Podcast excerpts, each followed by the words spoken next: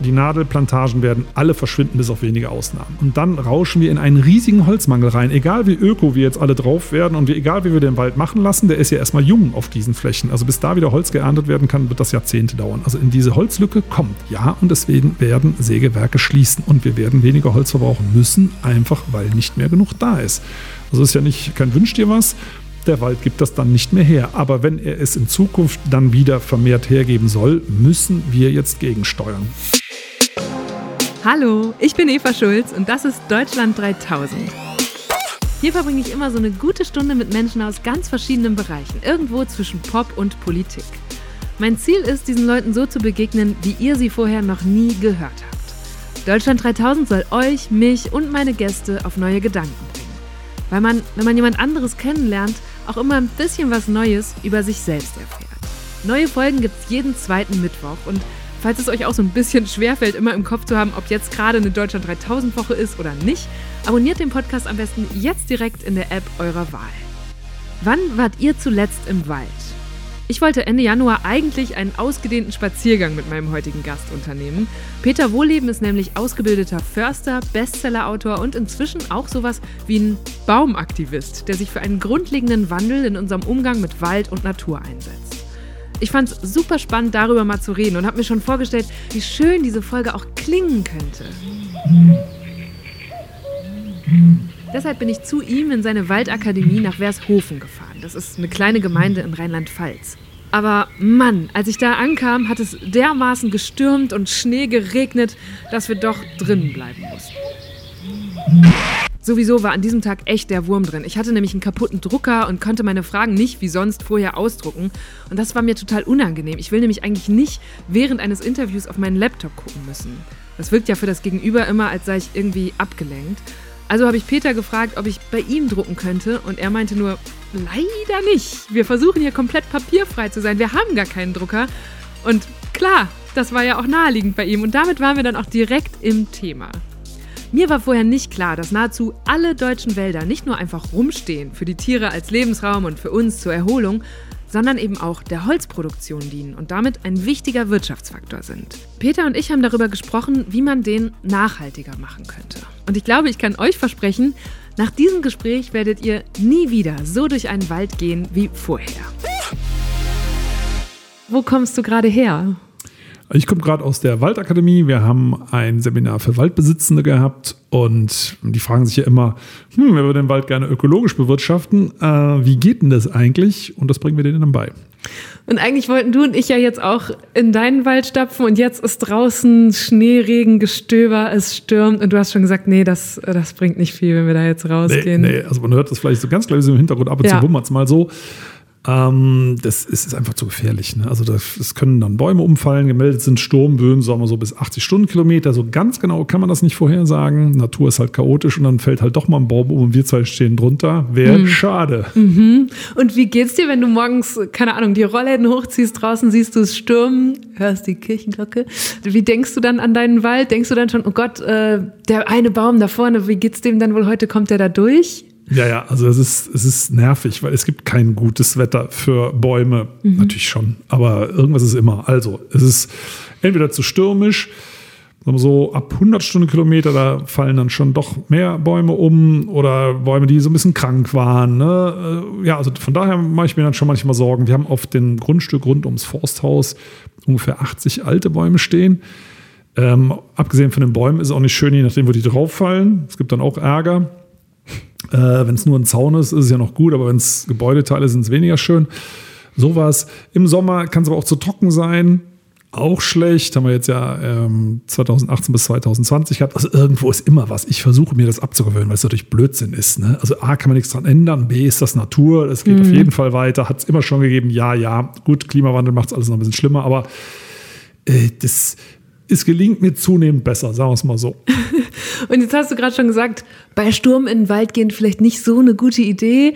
Ich habe ja die leise Hoffnung, dass die Leute, die uns jetzt hören, das wird so Mitte März, Anfang April sein, ne, wenn dieses Gespräch ja. jetzt erscheint, dass die vielleicht das auch im Wald hören. Worauf sollte man denn achten, wenn man so in den Wald reingeht, wenn man sich auf den Weg macht? Also jetzt im Frühjahr ähm, kann man mal sehr schön schauen, äh, verschiedene Geschlechter bei Bäumen. Das mhm. haben ja nicht alle. Ne? Also die meisten Bäume sind Zwitter Und äh, bei Weiden zum Beispiel und bei Pappeln ist das nicht so. Da gibt es männliche und weibliche und die erkennt man halt an den Blüten. Also bei den Weiden ist es zum Beispiel so, diese gelben Weidenkätzchen, das sind männliche und die grünlichen, das sind weibliche. Ja, also gibt es unterschiedliche Geschlechter, sieht man halt dann. Finde ich einfach witzig. Ja. Ne? Äh, weil sonst gibt es das halt nicht. Man denkt immer, ist ein Baum. Ja, aber vielleicht ein Männchen, Weibchen und so weiter. Äh, sowas, auf sowas kann man achten. Man kann auf die Frühblüher achten, die jetzt richtig Gas geben. Weil, äh, warum sind die Frühblüher? Weil es im Wald dunkel wird. Ja, sobald mhm. die äh, Blätter austreiben, wird es dunkel. Wir würden sagen, äh, nein, es ist doch immer noch hell. Also man rennt ja jetzt nicht gegen Bäume. Aber für Bäume wird es, also für den Boden wird es sehr, sehr dunkel, weil Bäume filtern alles Licht raus bis auf Grün. Grün können die nicht brauchen, wie alle anderen Pflanzen auch. Und im Bereich Grün haben wir fast volles Sonnenlicht. Das ist der sogenannte Grünschatten. Und wir würden sagen, ja, ist doch hell. Mhm. Aber die Pflanzen können Grün quasi nicht sehen, für die ist es stockdunkel. Und deswegen müssen diese ganzen Frühblüher Gas geben, dass die bis Mai, bis die Laubbäume dicht machen, alles erledigt haben. Also blühen, äh, Samen bilden, Reservestoffe einlagern und den Laden wieder schließen bis zum nächsten Frühjahr. Das heißt, die ballern jetzt gerade vermutlich, während ihr das hört. Und ich habe am Wochenende war ich auch schon hier in der Region unterwegs, habe so Ehrlich gesagt, also folgendes. Ich war im Wald unterwegs und habe mir einen Podcast auf die Ohren gemacht mit dir, um mich vorzubereiten. Hab auch, dann, und dann hast du irgendwann so in dem Podcast gesagt, ja, und dann immer diese Leute, die nebenbei noch die Wander-App laufen haben und die Kilometer zählen. Und ich so, ja, natürlich lief die auch noch irgendwo im Hintergrund. Das heißt, du, du bist auch gar nicht so ein Fan von Leuten, die so die organisierte Waldwanderung machen oder so wie ich, sich dann auch noch irgendwas auf die Ohren geben, anstatt richtig hinzuhören, oder? Also organisierte Waldwanderung machen wir jetzt selber, es wäre geschäftsschädigend, wenn ich jetzt was sage. Nein, aber davon abgesehen, äh, also wenn man da gerne gesellig unterwegs ist oder was erläutert haben möchte, super, finde ich klasse und auch nichts dagegen, wenn man sich die Ohren voll dröhnt mit irgendwas, wenn das so mehr Spaß macht, ist es ja okay. Ich würde das nicht empfehlen, und zwar einfach deswegen, weil man halt nichts mitkriegt. Also man kriegt zum Beispiel nicht mit, wenn Kolkraben rufen, da kann man mal versuchen, die verschiedenen Rufe rauszuhören. Also die Uni Wien, nur mal als Beispiel, hat herausgefunden, dass Kolkraben richtige Sätze erzählen. Also nicht mhm auf Deutsch natürlich, keine menschliche Sprache, sondern untereinander. Zum Beispiel, ich bin männlich, zwei Jahre alt und hier gibt es Futter. Es gibt leider noch keine App, die das rausfischt, aber man kann ja mal versuchen, die haben irre viele Laute, die zu hören. Oder wie riecht es? Kannst du gerne mal als Gegenfrage stellen, wenn du mit jemand redest, der oder die gerade im Wald unterwegs war. Wie hat es denn da gerochen? Können mhm. die meisten Leute nicht sagen, weil sie halt mit den Gedanken woanders waren oder zum Beispiel Kilometer gezählt haben. Also nochmal, wenn man das als Sport sieht, unter solchen Gesichtspunkten alles gut. Wenn man Natur erleben möchte, dann würde ich mich darauf einlassen und keine Strecke machen. Ne? Also wirklich mal abseits der Wege und mal ein bisschen gucken, ein bisschen Boden wühlen, einfach so ein bisschen entdecken und dann stolpert man über ganz viele tolle Sachen. Ich bin gerade wieder bei unseren Hörern und Hörerinnen, vielleicht im Wald, so wie ich am Wochenende. Und da habe ich auch in der Vorbereitung darüber nachgedacht, okay, wie würde es mir denn jetzt gehen, wenn ich so ein Baum wäre? Ist das auch was, was du manchmal machst, dass du als Förster versuchst, dich in diese Lebewesen, die es ja auch sind, reinzuversetzen, ganz aktiv? Und wie geht so ein Baum dann gerade? Ja, also erstmal mit dem Reinversetzen mache ich ständig. Ne? Also das ist ja das, was, was man versuchen sollte, auch wenn man zum Beispiel einen Hund oder eine Katze hat versucht man ja zu überlegen, was will die gerade, ne, was fehlt der und so weiter. Und das mache ich bei Bäumen auch. Und das sieht man auch, äh, ob es denen gut geht oder nicht.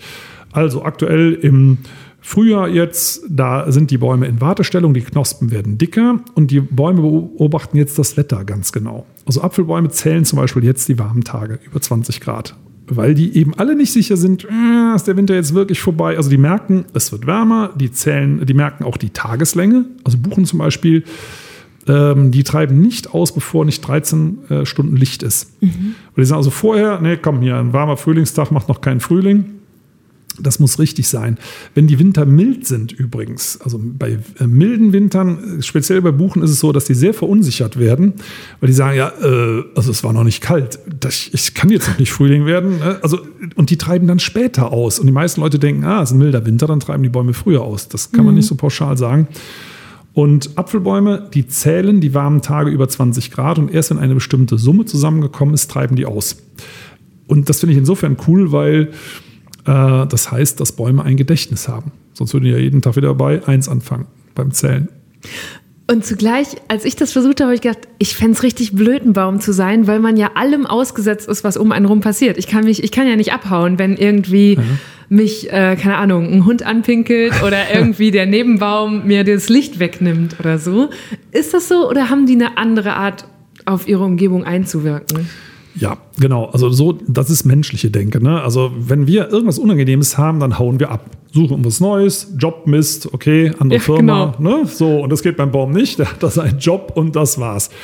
Ja, und dieses Problem haben Pflanzen schon seit 500 Millionen Jahren. Seit sie an Land wachsen, ne, sind sie fest. Und ähm, was machen Pflanzen? Pflanzen sind nicht doof, die beeinflussen ihre Umwelt. Also wir weichen aus, wenn was nicht passt, suchen uns was Neues und Pflanzen sagen, wir verändern unsere Umgebung, bis sie passt. Und das machen Wälder. Und zwar nicht als einzelner Baum, da geht das nicht, sondern in Kooperation schaffen die es, Klima zu verändern. Bäume mögen es nicht heiß, Bäume mögen es nicht trocken. Deswegen kühlen die ihre Umgebung um bis zu 15 Grad runter. Das wusste übrigens schon Alexander von Humboldt 1831, dass die sowas können. Und die erzeugen ihre eigenen Regenwolken. Also Wälder können sogar Tiefdruckgebiete aktiv erzeugen, saugen damit Ozeanluft an und lassen es über den Wäldern regnen. Das ist eine tolle Forschung. Auch das war Alexander von Humboldt schon bekannt ist aber durch moderne Satellitenforschung nochmal abgeklärt. Also es, die schaffen es, über sich Regen fallen zu lassen. Im Kongo zum Beispiel ist das erforscht, ähm, dass 80 Prozent des Regens der ersten Regenzeit aus dem Wald selber stammt. Also ist cool, die sagen einfach, passt nicht mehr, wir können nicht weglaufen, also machen wir es passend. Aber wie machen die das? Also das ist nicht im Detail erforscht. Also das äh, Regen, das weiß man schon, das ist ein relativ komplizierter Prozess. Ich sage es mal am Beispiel von den Fichtenwäldern in Sibirien. Sie, die Bäume, wenn es ihnen zu heiß wird, gasen die Kohlenwasserstoffe aus. Diese Kohlenwasserstoffe müssen von äh, der Hintergrundstrahlung des Weltalls, diese Neutrinostrahlung, zerschossen werden. Und dann bilden sich passende Kristallisationskeime für Wasser. Also Wasserdampf, da lagern sich nicht Wassermoleküle an Wasser, sondern es braucht Keime. Das kann Staub sein, das können Pilzsporen sein. Pilze können übrigens auch Regenwolken erzeugen. Und Bäume eben auch über diese Kohlenwasserstoffe, die sie ausgasen. Und dann bilden sich mehr Wolken und es, die Regenwahrscheinlichkeit steigt alleine über diesen Prozess schon um 50 Prozent. Interessant. Das ist spannend auch, weil diese Antwort jetzt gerade war ja eine ganz wissenschaftliche mhm. und zugleich haben wir gerade beide schon angefangen, ähm, das, wofür du auch oft kritisiert wirst, Bäume so zu vermeintlich zu vermenschlichen. Mhm. Ne, du sagst, die, äh, die empfinden Schmerzen, die können sich erinnern, die können kommunizieren. Und ja. manche Biologinnen oder andere Wissenschaftler sagen, ah, das ist, äh, das emotionalisiert da Sachen, äh, das, das kommt gar nicht hin. Ja, das kommt meistens aus der Forstwissenschaft oder zum Beispiel der Deutsche Forstwirtschaftsrat Bundesrat, das ist ja ein Lobbyorgan, das ist ja kein Rat, sondern das ist eine, ein Verein, der das muss man schon ganz klar sagen, ganz gezielt gegen mich arbeitet und hat auch jemand eingestellt, ein Biologielehrer, der jetzt als Wissenschaftler auftritt und ähm, sagt, die Wissenschaft sagt aber, das stimmt alles gar nicht. Ähm, ja, ich arbeite ja auch mit Wissenschaftlerinnen und Wissenschaftlern zusammen und das ist, sind Basics mittlerweile. Also auch, dass Pflanzen Schmerz empfinden können. Da wird zum Beispiel an der Universität Bonn geforscht an solchen Sachen. Man weiß zum Beispiel, dass Pflanzen zum Teil sogar dieselben Neurotransmitter äh, benutzen äh, wie wir in unserem Gehirn. Also da ist sehr vieles sehr ähnlich. Und wir sagen immer, ach, Pflanzen können das auch. Na, das ist aber vielleicht ein bisschen vermenschlicht. Nein, wir können das auch. Das ist ein kleiner Unterschied. Also. Pflanzen machen das ja schon viel länger als wir und wir haben uns ja streng genommen aus diesem ganzen Zeug entwickelt. Äh, und bestimmte Sachen hat man beibehalten in der Natur, zum Beispiel die Art der Reizverarbeitung. Und das können Pflanzen. Also in den Wurzelspitzen, das wusste schon Charles Darwin, ist auch nicht als Esoteriker bekannt, dass in den Wurzelspitzen gehirnähnliche Strukturen sind, wie bei Regenwürmern. So hat er das beschrieben. Ne? Und äh, also von daher, das ist noch nicht mal das Vermenschlichende. Ne, also dass Pflanzen Schmerz empfinden. Pflanzen können übrigens optisch, einige Pflanzen, das ist nachgewiesen, ihre Familienmitglieder erkennen. Irre. Das ist übrigens, also es ist konservative Grundlagenforschung, Biologie, die ist mittlerweile viel weiter als das, was ich beschreibe. Nur die Art und Weise, wie ich es erzähle, natürlich nicht. Ne? Also wenn man zum Beispiel sagt, äh, ähm, Mutterbäume wenn die ihre Sämlinge mit Zuckerlösung ernähren, das ist einfach ein Fakt, dann ist das sowas wie Stillen. So, ne? Also mhm. diese äh, Metapher wäre, wenn man so möchte, vermenschlichen. Ich sag's, ich kann es nur mit Analogien erklären, sonst versteht man das nicht. Und äh, das ist übrigens ein großes Problem unserer Zeit, dass wir Natur technisch darstellen und dann quasi seelisch entkernen. Und dann ist es nur noch Materie, die automatisch reagiert und mit der kann man ja machen, was man will. Mhm. Aber das ist nicht Natur. Und wie, erklär, wie ist es dazu gekommen, dass wir zum Beispiel mit Tieren ähnlich wie mit Menschen Empathie empfinden und mit Pflanzen so vergleichsweise wenig? Ja, das ist ähm, kulturhistorisch bedingt, dass wir in Hierarchien denken. Also erst der Mensch, dann kommen höhere Tiere, dann niedere Tiere, höhere Pflanzen, niedere Pflanzen. Und äh, bei Tieren hat man übrigens zum Zeitalter der Aufklärung auch, die hat man als Maschinen betrachtet. Äh, mittlerweile natürlich nicht mehr. Na, zumindest viele Menschen nicht mehr. Und bei Pflanzen ziehen wir eine scharfe Trennlinie. So, und jetzt kommt mal eine Gegenfrage an dich, Eva. Was ist der Hauptunterschied zwischen Pflanzen und Tieren? Ich hätte jetzt gesagt, dass sie sich eben nicht fortbewegen können, dass ne, sie mir im Ende ausgesetzt sind. Ja, äh, also das ist schon mal nicht. Ähm, also viele Tiere können sich nicht bewegen, sind quasi auch festgewachsen, Korallen zum Beispiel. Mhm. Ja, das größte Baumeister der Erde sind nicht die Menschen, sondern Korallen. Das größte Bauwerk der Welt ist das Great Barrier Reef. Oder Schwämme, auch Tiere, die festgewachsen sind. So, nochmal, nächster Versuch. Hm. Sorry, dass ich deinen nee, Podcast ja, ich habe noch nie kam. drüber nachgedacht. Das ist ja total gut. Ja, es geht vielen ähm, Menschen so. Das ist übrigens nichts Ehrenrühriges. Nee, das, puh, das ist ja auch gut. Ähm, was könnte es noch sein? Der größte Unterschied hast du ja auch gefragt. Ja, der Hauptunterschied gibt natürlich ganz viele Bauplantechnisch, aber es geht ja um, um letztendlich um die Fähigkeiten. Was ist der Hauptunterschied? Oh, Fähigkeiten ist ein guter Tipp, wahrscheinlich. Sie können nicht Nee, du sagst ja, sie können kommunizieren. Weil ich habe gerade ja, gedacht, so ein Tier kann Bedürfnis ist mittlerweile ist durch ja. wissenschaftlich schon seit übrigens 50 Jahren gut, gut erforscht in vielen Fällen. Ja. Nee, sag mal, du musst mir einen Tipp geben oder es auflösen. Ja, du bist ja, ich weiß, ich bin ein Fan von wissenschaftlicher Untermauerung, vermenschlichender Erzählweise, Kommunikation, Pflanzenkommunikation, gerade eine aktuelle Forschung aus dem Leipziger Auwald, dass Bäume sogar Vögel zur Hilfe rufen können, damit die die Raupen äh, von mhm. den Blättern picken. Also Kommunikation sogar nicht nur zwischen den Bäumen, sondern sogar zwischen Bäumen und Tieren. Nee, der Hauptunterschied ist die Photosynthese. Also Pflanzen produzieren ihre eigene Nahrung, Tiere nicht. Ah, Tiere okay. fressen immer ja. andere organische Substanz. Du weißt übrigens nicht, wo gehören eigentlich dann die Pilze hin?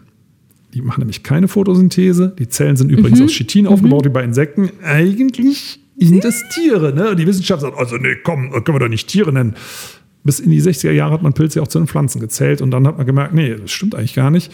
Und jetzt sagt man eben, äh, okay, dann gibt es eben Tiere, Pflanzen und Pilze. Mhm. Das ist so ein bisschen rausgewogelt. Also, ich meine, warum schmecken eigentlich Pilzsteaks fast wie ein Steak? Hm, okay. ja, gut. Äh, also, ähm, das ist doch mal ein Thema für sich. Also, Natur ja. ist halt unheimlich spannend und daran sieht man übrigens, deswegen kam mal gerade die Frage an dich, was ist der Unterschied zwischen Tier und Pflanze? Wir denken in Kategorien. Das ist aber nicht Natur. Und das hindert uns daran, Dinge zu sehen. Und dann sagt man nämlich, erst wenn wir diese scharfe Einteilung haben, und Pflanzen können ja eigentlich praktisch nichts. Wie, die können sehen, wie, die können Schmerzen empfinden. Also jetzt ist aber gut. Mhm. Ne? Nee, die können das alles auch. Und die haben es sogar früher erfunden. Und wie hast du das erkannt oder für dich realisiert? Also das ist natürlich ein langer Prozess. Also ich bin ja konventionell als Förster ausgebildet, habe das ja studiert. Und dann ist, sind Bäume erstmal Rohstoff. Also man redet ja auch von Holz, Nadelholzpflanzen, Laubholzpflanzen, hast du vielleicht auch schon mal gehört, aber man kann ja gar kein Holz pflanzen. Da mhm. haut man ein Brett in den Boden, da wächst nichts. Ne? Also das ist so Framing, Neudeutsch. Als wenn ein Bauer sagt, ich stelle mir einen Schnitzel in den Stall. Das geht nicht. Und so bin ich aber rangekommen an die Sache. Ne? Und Bäume waren eigentlich, ja, oder Sägewerksmaterial. Und natürlich weiß ich, es ist Natur. Und das kam mir immer komisch vor. Und ich habe dann angefangen, Studien zu lesen zu dem Thema und mich auszutauschen, auch mit der Wissenschaft und dann festgestellt, oh, man weiß eigentlich schon viel länger, was da los ist und es kommt immer mehr dazu und momentan wächst die Forschung praktisch exponentiell zu dem Thema. Äh, und da kommen so viele Dinge zusammen und die habe ich halt im Laufe des Berufslebens zusammengetragen. Äh, und es wird, wird halt immer mehr. Also man weiß ja gar nicht mehr, wo man, wo man anfangen und aufhören soll zu erzählen. Und ja, so ist das bei mir gekommen. Also die Neugier wächst sozusagen mit, mit, der, mit den ganzen Entdeckungen. Und äh, ja, also wenn man mit Biologinnen und Biologen redet, die sagen, ja klar, das weiß man doch alles, das ist doch alles mhm. bekannt.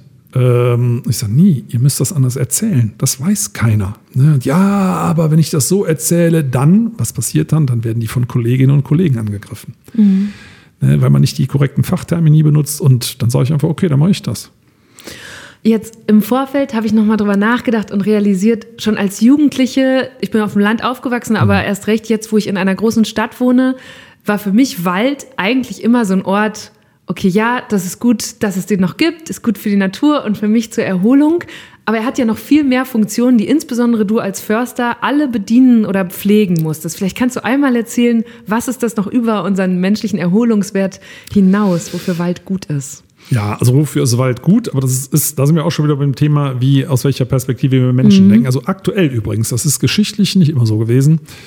Ähm, laut Gesetz, was ich eigentlich ganz gut finde, ist Holz, ist also die Nutzung, der Schutz und die Erholung gleichrangig.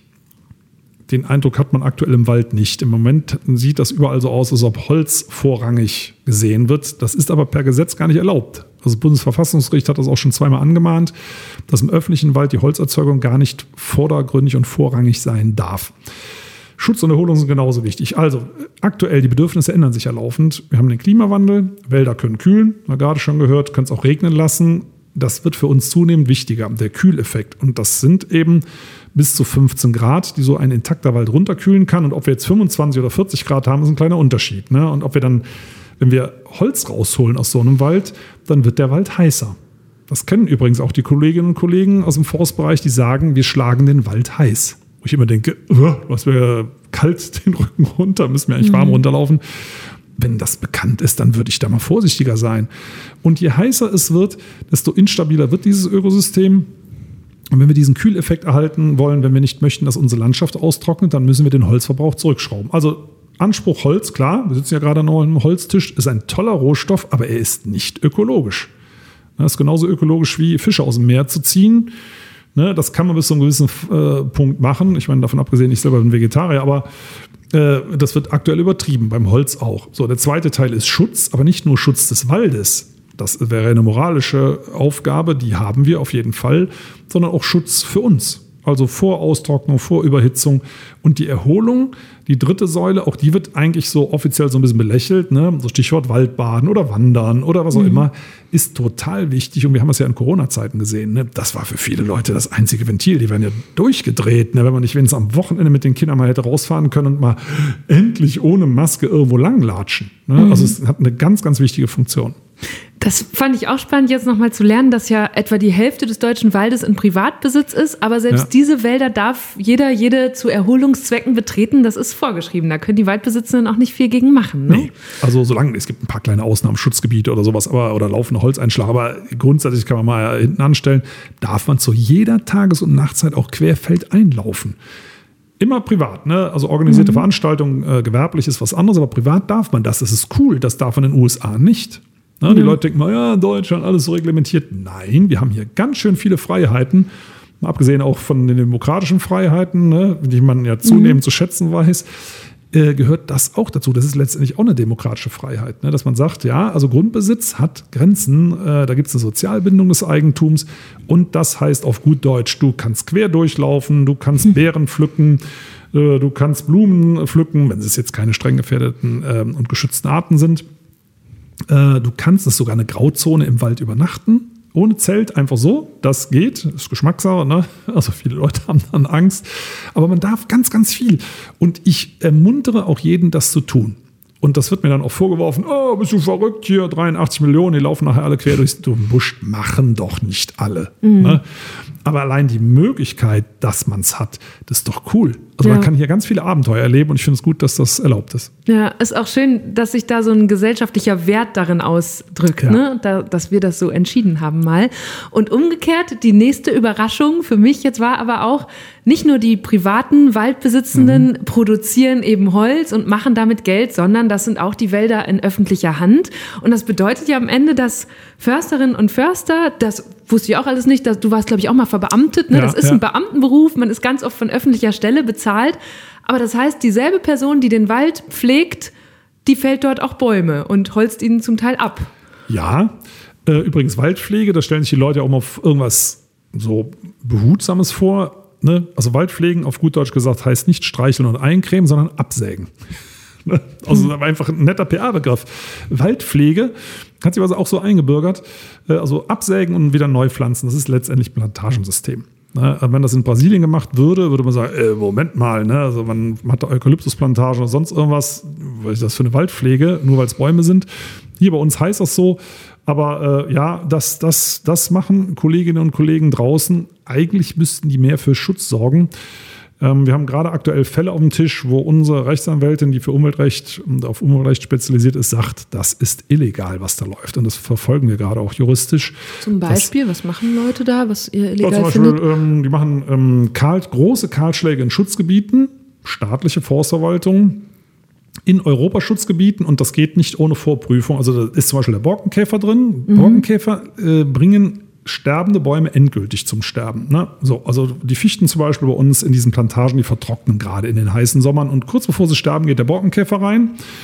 Und man will diesen Borkenkäfer bekämpfen äh, und sägt dann Bäume ab, die aber schon abgestorben sind. In toten Bäumen ist der aber gar nicht mehr. Der geht nur in lebende Geschwächte. Und diese toten Bäume sind extrem wertvoll. Die bringen Schatten, die bringen Feuchtigkeit immer noch in den Wald. Übrigens Eichhörnchen, Spechte und so weiter sind ja alle noch da. Und wenn ich diese Bäume aber fälle, diese toten, das sieht man gerade auf Tausenden von Quadratkilometern in Deutschland, dann ist der Wald tot. Diese tausenden Quadratkilometer sieht man sogar aus dem All. Das Deutsche Zentrum für Luft- und Raumfahrt wertet seit 2018 regelmäßig Satellitenbilder aus, die zeigen, dass sich die Kahlschläge in Deutschland deutlich beschleunigen. Innerhalb von gut drei Jahren sind 5% des Waldes zerstört worden. Und zwar vor allem Nadelwälder in der Mitte Deutschlands, von der Eifel über das Sauerland, den Harz, den Thüringer Wald bis in die sächsische Schweiz. Allein NRW hat über ein Viertel seiner Fichtenwälder verloren. Die Forschenden führen das vor allem auf Hitze- und Dürreperioden zurück, durch die Schädlingsbefall, zum Beispiel durch den Borkenkäfer, begünstigt wird. Generell waren die letzten Jahre Rekordjahre, was die Menge des geschlagenen Holzes anbelangt. 2020 waren es 80,4 Millionen Kubikmeter. Das sind rund 18 Prozent mehr als noch im Jahr davor und auch deutlich mehr als in den anderen europäischen Ländern wie Schweden oder Finnland. Das heißt, wir liegen im EU-Vergleich mit Abstand auf Platz 1. Besonders erschreckend finde ich, Drei Viertel von diesem eingeschlagenen Holz stammten von geschädigten Bäumen. Das zeigt nochmal, an wie vielen Stellen es unseren Wäldern echt nicht gut geht. Na klar, wo sollen die Vögel hin, wo sollen die Eichhörnchen hin, die ganzen Pilze, Tiere, alles weg oder ein Großteil. Und das ist in vielen Fällen nicht legal. Und wer muss das kontrollieren? Die staatliche Aufsichtsbehörde, in Klammern die Forstämter. Aber die haben es ja selber gemacht. Mhm. Das ist ja so, als wenn das du, heißt, ja. sag mal, krass übertriebenes Beispiel, du hast einen kleinen Laden, äh, da kommt eine Polizistin rein, klaut dir da irgendwelche Sachen, du erwischst die, äh, ne, oder hast zumindest gesehen, gehst auf die Polizei, dieselbe Polizistin steht dir gegenüber und du sagst, ich möchte den Ladendiebstahl anzeigen und ich sage, was für ein Ladendiebstahl? Ne? Ja. So, diesen, also wir haben im Moment echt ein, ein ganz großes Problem, dass die größten Wirtschafter in Deutschland die Kontrollbehörden, Aufsichtsbehörden selber sind im Wald. So, und hier muss ich jetzt nochmal kurz einhaken. Wir haben nämlich nach meinem Gespräch mit Peter dann nochmal bei verschiedenen Bundesländern in Deutschland nachgefragt und mit Forstexperten gesprochen, ob es hier wirklich keine Kontrolle gibt. Das Land Thüringen zum Beispiel widerspricht Peters Aussage und verweist auf ihr mehrstufiges Kontrollsystem. Da gibt es etwa die Landesforstanstalt, die überwacht, dass die Waldbesitzenden das Waldgesetz einhalten. Und diese Landesforstanstalt wird selbst auch nochmal kontrolliert von der obersten Forstbehörde. Außerdem müssen dort bei vielen Genehmigungsverfahren auch die Naturschutzbehörden mit einbezogen werden. Wie viel verdient man denn überhaupt mit so einem Wald? Also das scheint ja dann wirklich auch ein nennenswerter Posten in so einem kommunalen Etat zu sein. Interessanterweise nicht. Ne? Also in vielen Fällen momentan nichts mehr. Durch die absterbenden Plantagen ist das ist ein Totalschaden. Und das war auch früher schon so, dass man nicht so sehr viel Geld verdient hat, zumindest in den letzten Jahrzehnten nicht. Also so kurz nach dem Zweiten Weltkrieg, da ging es noch, aber so seit den 70er Jahren verdient man mit Wald nicht mehr viel Geld, man verdient aber über die Subventionen. Also immer wenn es schief geht, so ähnlich wie bei der Bankenkrise, haftet die Allgemeinheit. Dann hat, kommt nämlich die teuerste Investition eines Forstbetriebs, die Aufforstung. Und wenn man die verzinst auf die gesamte Laufzeit, bis man Bäume ernten kann, holt man das Geld nie wieder rein aber es zahlt ja der Steuerzahler. So, und äh, das Abhacken, das steckt man sich dann in die eigene Tasche und wenn zwischendurch der Wald vertrocknet oder abbrennt oder der Borkenkäfer geht rein, dann ist es halt ein Totalschaden und den bezahlt die Allgemeinheit über die Wiederaufforstung. Also so gesehen kann man mit Wald schon Geld verdienen, aber nicht allzu viel. Das ist eigentlich ein total irres System.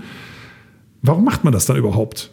Und die einfache Antwort ist, das ist ein System, was sich selber erhält wir haben junge Studierende äh, hier bei uns sitzen, laden wir auch ein in die Waldakademie und die sitzen da und erzählen allen Ernstes, haben die so gelernt auch, nur ein Wald, der gepflegt wird, sprich wo Bäume gefällt werden, kann überleben. Wenn ich keine Bäume absäge, stirbt der Wald. man denkt, äh, nein, das ist andersrum. Mhm. Aber die kommen wirklich, es tut mir dann noch leid. Das ist übrigens einer der Gründe, warum wir gesagt haben, wir brauchen dringend einen anderen Studiengang in Deutschland, einen ökologischen. Und den ähm, habe ich ja mitinitiiert. Der kommt auch an die Hochschule Eberswalde. Die ersten Studierenden werden so ähm, wahrscheinlich ähm, so im September, Oktober 2023 loslegen können. Das hängt noch ein bisschen von der Akkreditierung ab. Dass man das alles mal neu aufsetzt und sagt, Mensch, lass uns mal wieder mit dem Ökosystem arbeiten und Wald nicht nur als Holzproduktion sehen. Und Erinnerst du dich an den Moment, an dem du als der konventionelle Forstwirtschaftsstudierende oder Studierte, du warst ja dann schon im Job, ja. Das für dich realisiert und umgeschwenkt hast? Weil ich hätte jetzt ehrlich gesagt auch gedacht, Waldpflege, das muss doch auch sowas sein wie, ich begehe diesen Wald, ich beobachte ihn, ich sehe, wo kommt vielleicht ein Schädling auf oder wo sind einzelne Pflanzen oder Pflanzengruppen gefährdet und wie kümmere ich mich darum? Da ist Fällen doch dann nur ein möglicher Schritt, den man nehmen kann oder eine Konsequenz von verschiedenen, oder? Ja, es gibt schon noch andere Arbeiten zu tun, ganz klar. Aber äh, das Hauptsächliche ist wirklich die Holzproduktion. Ne? Also auch die Baumartenwahl hängt ja vielfach davon ab, was vermute ich, was in 80 Jahren gebraucht wird. Mhm. Übrigens auch interessant, wie weit man in die Zukunft so ja. Gucken glaubt. Das klappt ja regelmäßig nicht. Aber ganz viele solche Dinge. Ne? Viel Verwaltungskram auch.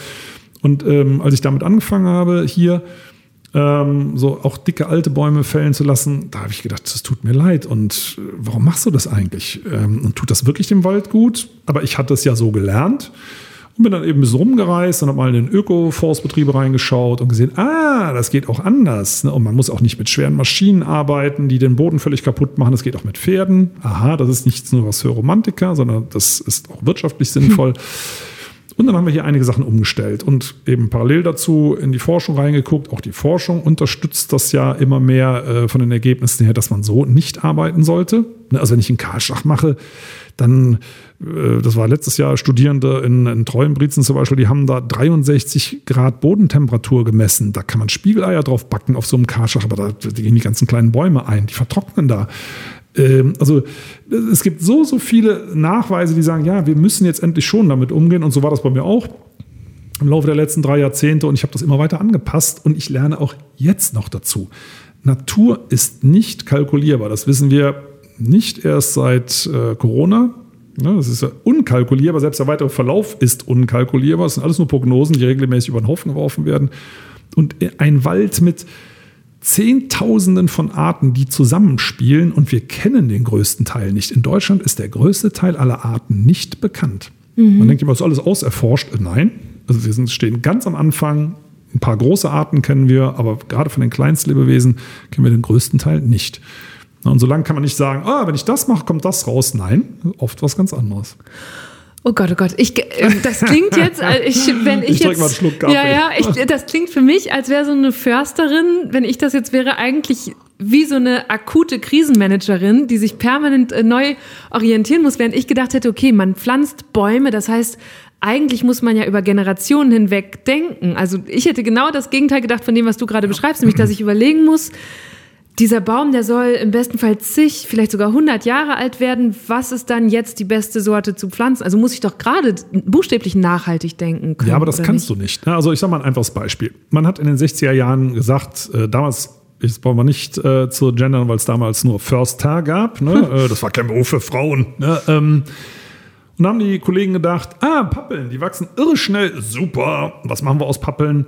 Zum Beispiel Streichhölzer. Hm. Ja, Ne? So, damals gab es noch das Welthölzermonopol und mh, hm, kaum äh, 60 Jahre später sagt man, wie Streichhölzer, wer benutzte die noch? Ach, Monopol gibt es doch gar nicht mehr. Ja, also man kann nicht kalkulieren und es will keiner die Pappeln mehr haben im Moment. Ne? Also weiß kein Mensch, wem soll man die verkaufen. Das ist, die stehen da rum und ähm, werden halt abgesägt, aber keiner möchte die mehr kaufen. Also man kann es nicht prognostizieren. Das Beispiel kann ich an ganz vielen Baumarten fortführen. Äh, also man würde jetzt glauben zu wissen, was in 100 Jahren gebraucht wird. Das Einzige, was wir wissen, ist, Holz braucht die Menschheit immer und dazu brauchen wir Wald. Mhm. So. Und wir wissen aber nicht, welche Baumarten den Klimawandel überleben. Äh, und es geht gar nicht um Baumarten, es geht um Ökosysteme.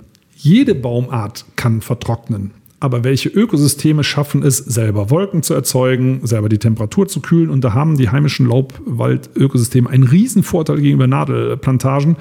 Kiefern zum Beispiel können 8 Grad heißer werden im Sommer als äh, alte Buchenwälder. 8 Grad, also anstatt 32, 40 zum Beispiel. Das ist doch ein Wort. Also müssen wir klimaresiliente Wälder haben und wir wissen gar nicht, wie das geht. Das weiß aber der Wald. Und das ist das, du sagtest gerade Krisenmanagerin. Ich glaube, du könntest dann Naturforscherin werden. Also das heißt, du beobachtest die Ökosysteme, wie reagieren die, wenn wir die stören. Mhm. Also die selber kriegen das noch super hin. Und wir sagen, ah, ich hätte jetzt aber gerne einen Baum, den nehme ich mal raus. Und dann guckt man beim nächsten Mal, was macht denn der Wald hier? Nimmt mir das übel? Ne? Werden da Bäume krank oder ist das okay? Und dann kann man sich so rantasten und sagen, okay, wenn wir so und so viel nutzen, dann ist das nach aktuellem Stand okay. Und jetzt wird es auf einmal noch ein Grad heißer, ne, weil wir immer weiter an der Klimaschraube drehen. Und dann kann man nicht mehr so viel rausnehmen, weil jeder Baum, den ich rausnehme, hilft der Gemeinschaft nicht mehr beim Kühlen durch Verdunstung. So muss man sich daran tasten. Also man wird zur Beobachterin, zur Naturforscherin äh, und arbeitet mit dem System. Ist doch viel harmonischer, als ständig zu sagen, nee, nee, liebe Bäume, ich weiß besser, was ihr braucht. Ihr, euch rasiere ich mal ab und jetzt pflanzen wir mal Libanon-Zeder hier hin ne, oder nordamerikanische Roteiche, dann wird das schon. So. Und in 20 Jahren geht das alles kaputt und dann sagt man, oh, Pech gehabt, jetzt starten wir es nochmal neu. Und es ist in der Zeit schon heißer geworden und dann funktionieren vielleicht auch junge heimische Ökosysteme nicht mehr. Also deswegen nochmal mit dem Wald, bisschen demütiger, einfach zu sagen, ist doch ganz entspannt zu sagen, ich weiß das nicht, ich beobachte das mal. 20 Jahre hast du gerade gesagt, so lange gibst du ja auch noch einem großen Teil der Nadelwaldbestände, die es in Deutschland gibt, und das macht ungefähr die Hälfte des deutschen Waldbestandes aus. Wie kommen wir denn da überhaupt gegen an? Also wenn diese Bäume alle im Klimawandel nicht bestehen, können wir so schnell noch was tun? Also ich gebe dem sogar nur noch zehn Jahre, aber vielleicht sind es auch 20. Ich weiß hm. es ja nicht. Ich kann auch nicht in die Zukunft gucken. Ja, und das ist, die Hälfte des deutschen Waldes, die, also das sind ja nur, nur in Anführungszeichen die Plantagen. Das ist ja gar kein richtiger Wald. Also im Ausland würden wir das nicht als Wald bezeichnen. Ne? Also nochmal, in Brasilien eine Eukalyptusplantage, australische Bäume würden wir nicht als tropischen Wald bezeichnen, ne? als Papierholzplantage. Und wie lange gibt es diese Art von Plantagen schon in Deutschland? Ja, so ungefähr 200 Jahre. Mhm. Die ersten großen Borkenkäferkatastrophen übrigens um 1840, also auch nicht so schrecklich neu, dass das nicht gut geht. Ähm, ja, aber was machen wir dann? Also die konventionelle Forstwirtschaft fährt den Karren gerade voll gegen die Wand, hat übrigens 2015 noch gesagt, wir brauchen noch mehr Nadelplantagen. Und jetzt auf einmal, ah nee, doch nicht. Hat nicht funktioniert. Da gab es übrigens einen schönen Fernsehbeitrag das war ein Forstamtsleiter im Harz, der steht auf riesigen Kahlschlägen. Ich glaube, der hat um die 200 Quadratkilometer kahl geschlagen und das, man sieht ihn da im Gras stehen und er sagt sinngemäß, oh, hat nicht geklappt, aber das wusste ich vorher nicht. Mhm. Also man weiß so wenig und wir rauschen jetzt in einen riesigen Holzmangel rein in den nächsten zehn Jahren, aber deine Frage war auch, kann man da was gegen machen? Selbstverständlich. Den Wald machen lassen. Also Wald klappt Gott sei Dank noch überall bei uns. Äh, da gibt es überall Freilandlabore wenn du zum Beispiel im Zug fährst, guck mal aus dem Fenster, äh, was da so im Gleisschotter wächst oder in alten äh, Lok, Lokschuppen oder so. Überall stehen Bäume drauf. In den trocken heißen Sommern wachsen die sogar auf Mauerkronen, wo man sagt, also diese Mauern, die trocknen doch aus wie sonst was. Wie kann da ein Baum überleben? Aber die Bäume machen es einfach. Also wir werden, und es sind alles oder ganz überwiegend Laubbäume, die das können, also Birken, Pappeln, Eichen und so weiter, die haben es immer noch drauf. Wir müssen die jetzt endlich mal selber machen lassen und wirklich akzeptieren, dass wir Wald nicht machen können. Wir können Plantagen anlegen, aber ein Wald mit vielen unentdeckten Arten, das ganze Zusammenspiel überblicken wir im Leben nicht. Es gibt übrigens ein schönes Beispiel, was wir alles nicht ähm, kapieren, auch als Laien. Und viele Försterinnen und Förster sind ja naturwissenschaftliche Laien. Wir sagen einfach, wir mixen mal zwei, drei Komponenten und dann wird das Wald. Also Libanon, Zeder, Roteiche, nordamerikanische und vielleicht noch Douglasie, auch aus Nordamerika. Wird alles gerne angebaut. Im Moment so, dann mixen wir die drei Arten und dann ist das Wald. Ja, äh, wir nehmen mal Gase. Wir nehmen Wasserstoff, wir nehmen Sauerstoff, beides gut erforscht. Und wenn wir die zusammentun, entsteht auf einmal was ganz anderes. Was völlig anderes, was völlig Überraschendes, nicht brennbar, überhaupt nicht groß reaktiv. Ein wundervolles Element. Und das sind ja nur Atome. Also Moleküle sind viel unübersichtlicher und Arten sind noch viel unübersichtlicher. Ne? Und wenn ich weiß, wir haben 10.000 heimische Arten und ich verändere mal die Ausgangsbasis, nämlich für die Nahrungskette, nämlich die Bäume, und sagt dann, das wird schon gut gehen, das ist größenwahnsinnig. Und das sollten wir einfach lassen. Das heißt, in der Konsequenz, alle Forstämter schließen, Förster und Försterinnen kündigen und Hände hoch und zurücklehnen? Nee, nee, also das nicht. Ähm, also erstmal, wir brauchen ja Beobachterinnen und Beobachter, Forschende, äh, die die Wälder begleiten. Und ich bin nach wie vor übrigens auch ein Holzfan. Ich finde Holz cool, aber eben nicht für die Umwelt. Das ist für mich. Also wenn ich Mittag esse, mache ich das auch nicht für die Umwelt. Dazu brauche ich Landwirtschaftsfläche und da bin ich froh, dass da keine Bäume wachsen. Ne? Weil ich bin auch ein bisschen egoistisch und möchte nicht verhungern.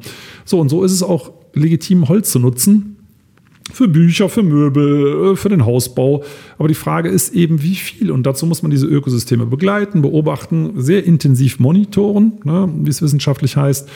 Und dazu brauchen wir Leute und wir brauchen auch hoheitliche Behörden, die schauen, dass da keiner Mist baut, also einfach illegal kahl schlägt. Also die Leute werden nicht arbeitslos. Und die Bevölkerung möchte den Wald erleben. Wir brauchen auch mehr Rangerinnen und Ranger. Ne, wo man mal sich gemeinsam traut, draußen zu übernachten und am Feuer irgendwelche Sachen zu erleben. Ne? Also das, was man, was man so am Yukon verortet, das geht bei uns auch. Wir haben ja sogar Wölfe im Wald, ne? ist doch cool.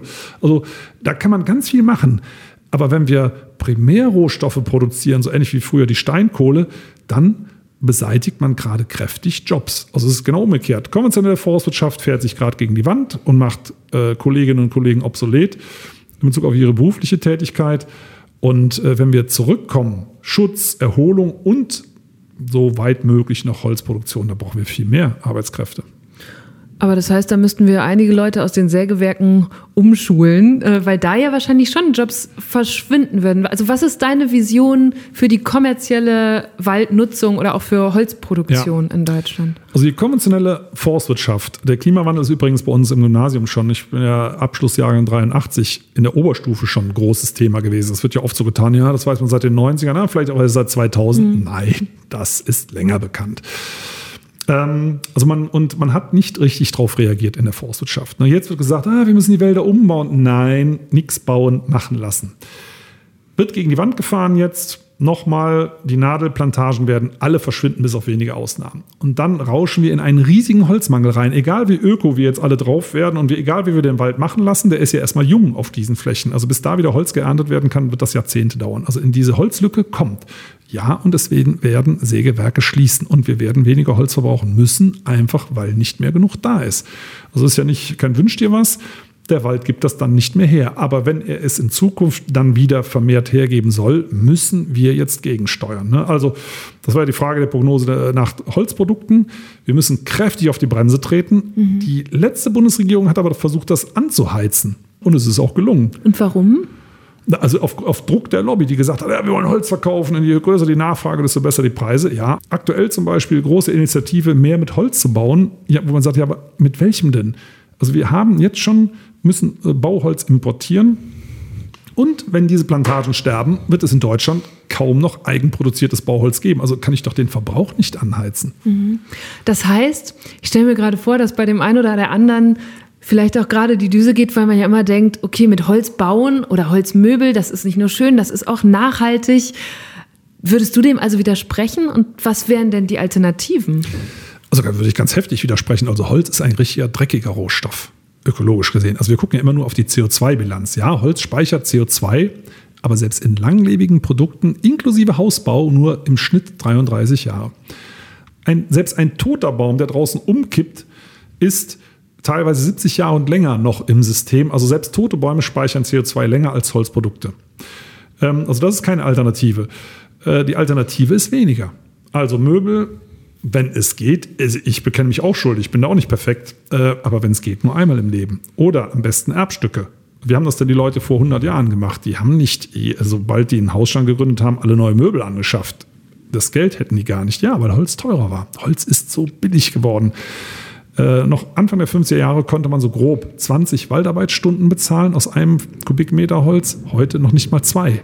Mhm. Ne? Zugleich haben sich ja jetzt in der Pandemie die, die Preise zeitweise sogar verdreifacht. Also da ist es ja auch sehr teuer geworden und Bauherren und Bauherrinnen ächzen darunter.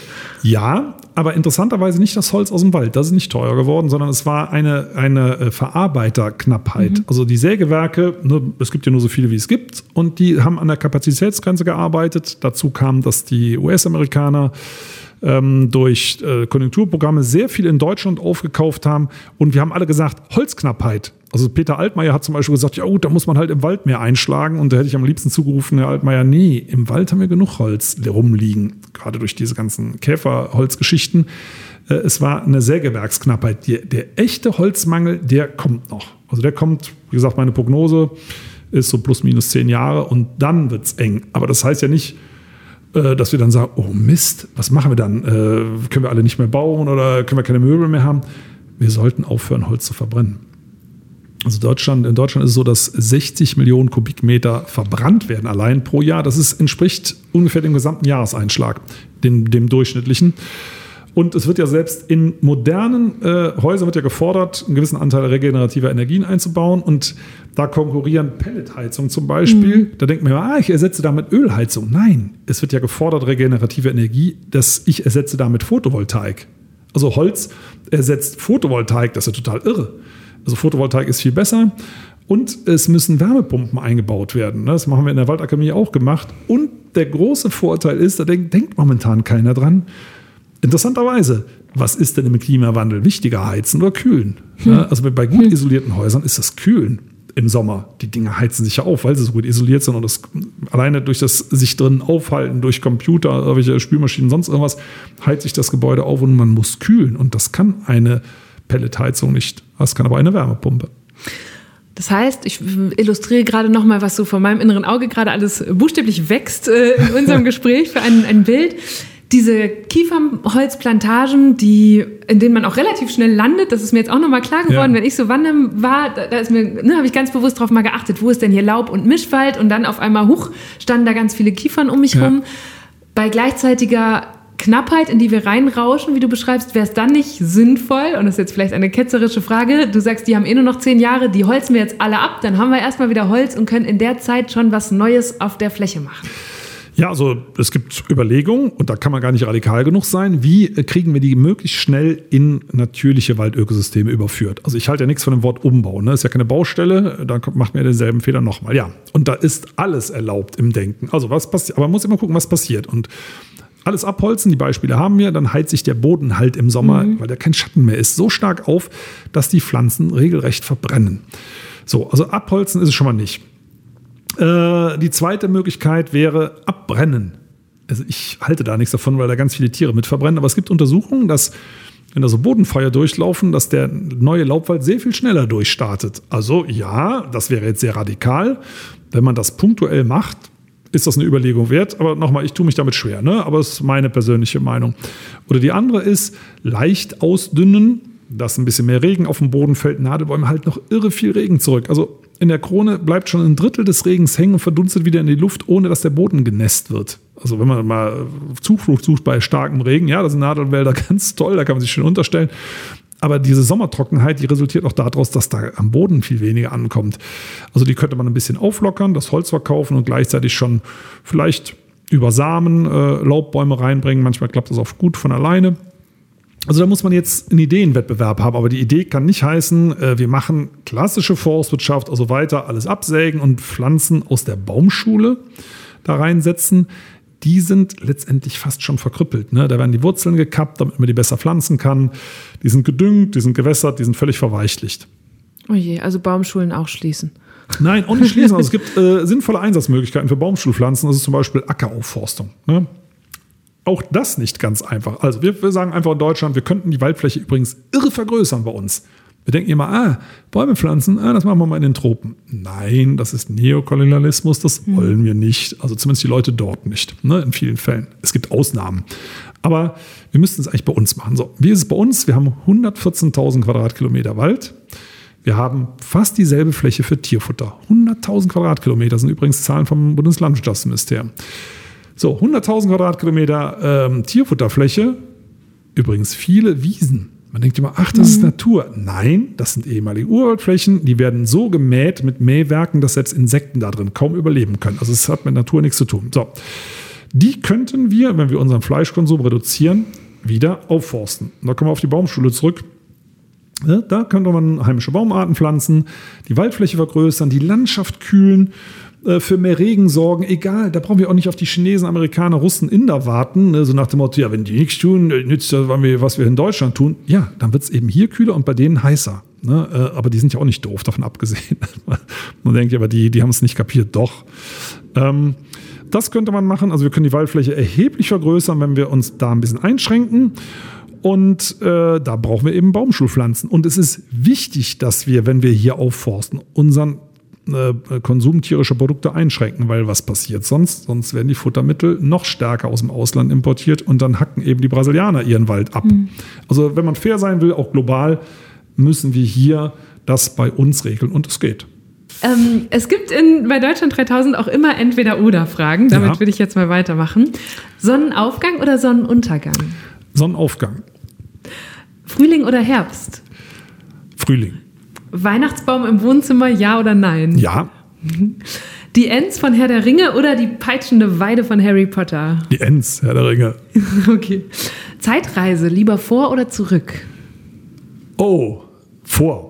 Warum? Wo würdest du gerne hinreisen? Spannend. Die Vergangenheit kennen wir ja. Mhm, okay, hätte ja auch sein können, dass du sagst, oh, einmal vor 250 Jahren, bevor es die Plantagen gab in Nee. den deutschen Urwald. Also früher war nicht alles besser und es geht ja letztendlich immer um uns Menschen. Das vergessen wir oft beim Thema Natur, ne? dass wir sagen, äh, ja, müssen wir da auch für die Natur tun. Nein, es geht um uns Menschen und ich glaube, früher haben die meisten nicht so gut gelebt und diejenigen, die ihr aufschreiben konnten, wie sie gelebt haben, das waren ja die Privilegierten.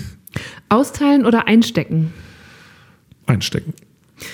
Jagdschein oder Segelschein? Segelschein. Hast du einen von beiden? Ich habe nee, ich hab einen Jagdschein, das gehörte bei uns beim, zum Studium dazu und ich habe das lange vertreten. Nee, man muss mehr Rehe schießen, sonst kommen die kleinen, kleinen Laubbäume nicht hoch. Aber das ist leider auch wieder Plantagendenken. Das ist ein bisschen so ähnlich, als wenn in den südafrikanischen Eukalyptusplantagen Paviane abgeschossen werden, ne, weil die da an der Rinde rumbeißen. Mittlerweile sage ich, das regelt der Wald seit Hunderten von Millionen Jahren selber. Wir brauchen keine äh, Säugetiere abknallen, um äh, dort äh, den Wuchs von Bäumen zu regulieren. Das heißt, die Jagd, sollte man die unterbinden, verbieten? Oder was wäre da dein Wunsch, deine Forderung? Also muss man, also, damit ich meine Meinung ein bisschen untermauern kann, sagen, also seit 70, mindestens 70 Jahren versucht man durch einen ständig steigenden Abschuss von Rehen und Hirschen äh, zu verhindern, dass kleine Laubbäume abgefressen werden. Und es klappt nicht. Hört man ja schon wieder, ne? Es muss mehr geschossen werden. Dieses Problem taucht aber nur auf Kahlflächen oder stark, in stark aufgelichteten Wäldern auf. So, da kann, muss man sagen, stopp. Also diese Kahlschläge, starke Auflichtung, das sind ja wir Menschen. Und in, in halbwegs intakten alten Laubwäldern taucht dieses Problem nur sehr am Rande auf. Also eigentlich gar nicht, weil dort kaum Bodenvegetation ist. Da sind die großen Pflanzenfresser gar nicht. Also wir schaffen denen die Gelegenheit, richtig zu fressen und setzen dann in diese offenen Landflächen. Das ist für Pflanzenfresser natürlich super. Ein im Wortsinne gefundenes Fressen, da kommen Brombeeren, da kommen Gräser und setzen da rein Baumschulbäumchen, die knackig sind, gut gegossen, voll gedüngt. Da sagen die, hey, lecker, fressen wir auch. Und dann sagen wir Menschen, ey, die machen da Schaden, abknallen. Aber das ist kein ökologischer Schaden, das ist ein ökonomischer Schaden und das ist unfair. Also wir, in Deutschland werden jedes Jahr über zwei Millionen große Säugetiere geschossen. Finden wir als Gesellschaft völlig normal. Und wenn das Ganze im Meer stattfinden, sagen wir, ey, Frevel. Und obwohl viele Delfinarten nicht gefährdet sind, auch einige Walarten nicht gefährdet. Und ich bin absolut gegen Walfang. Und an Land sagen wir, ach na komm, ne? so bei Rehe, zwei Millionen können wir da abschießen. Nein, finde ich nicht. Vor allem, wenn das System nicht funktioniert. Ausweislich aller möglichen Erhebungen. Sehr punktuell vielleicht, aber insgesamt nicht. Und da sage ich, okay, also wenn das System nicht funktioniert, kann man es auch lassen. Oder man sucht mal nach anderen Möglichkeiten. Das würde ich gerne machen. Du siehst schon, ich weiß ja vieles auch nicht, aber wenn Sachen jahrzehntelang nicht funktionieren, muss man mal drüber nachdenken, ob man nicht andere Lösungen findet. Ich frage mich gerade, also wir, es ist ja schon relativ radikal zu sagen, die Förster machen am Grunde, haben das falsche Ziel, den falschen Job, die Jägerinnen und Jäger auch. Ich habe selber äh, Jäger in der Familie, mein Großvater war einer.